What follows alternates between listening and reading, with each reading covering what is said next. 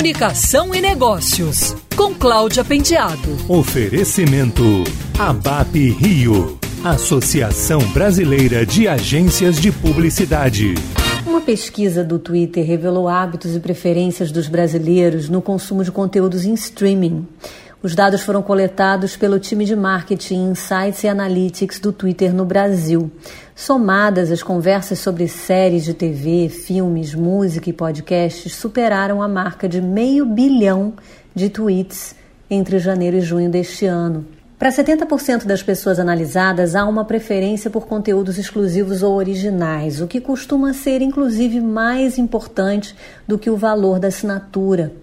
Desde o início da pandemia, os brasileiros têm assistido a mais conteúdos em plataformas de streaming de vídeo, no total 68%. 70% assinaram pelo menos mais uma plataforma e 39% acreditam que vão manter o interesse por streaming no futuro. 81% das pessoas que usam o Twitter no país se interessam por filmes e 63% por televisão, sendo que 76% preferem assistir os conteúdos no celular enquanto 72% preferem assistir na TV. 64% das pessoas acreditam que o Twitter é um bom lugar para encontrar recomendações de filmes e séries.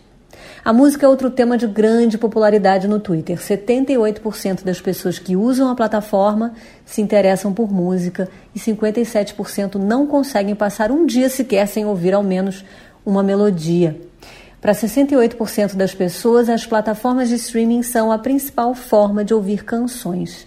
91% das pessoas utilizaram o streaming nos 30 dias anteriores à pesquisa. E enquanto o Brasil foi o país que mais cresceu na produção de podcasts no mundo em 2020, a pesquisa do Twitter demonstrou que 73% dos seus usuários escutam podcasts. Eles buscam esses conteúdos em áudio principalmente para se aprofundar em temas de que gostam, e para 63% das pessoas, o tema preferido é entretenimento.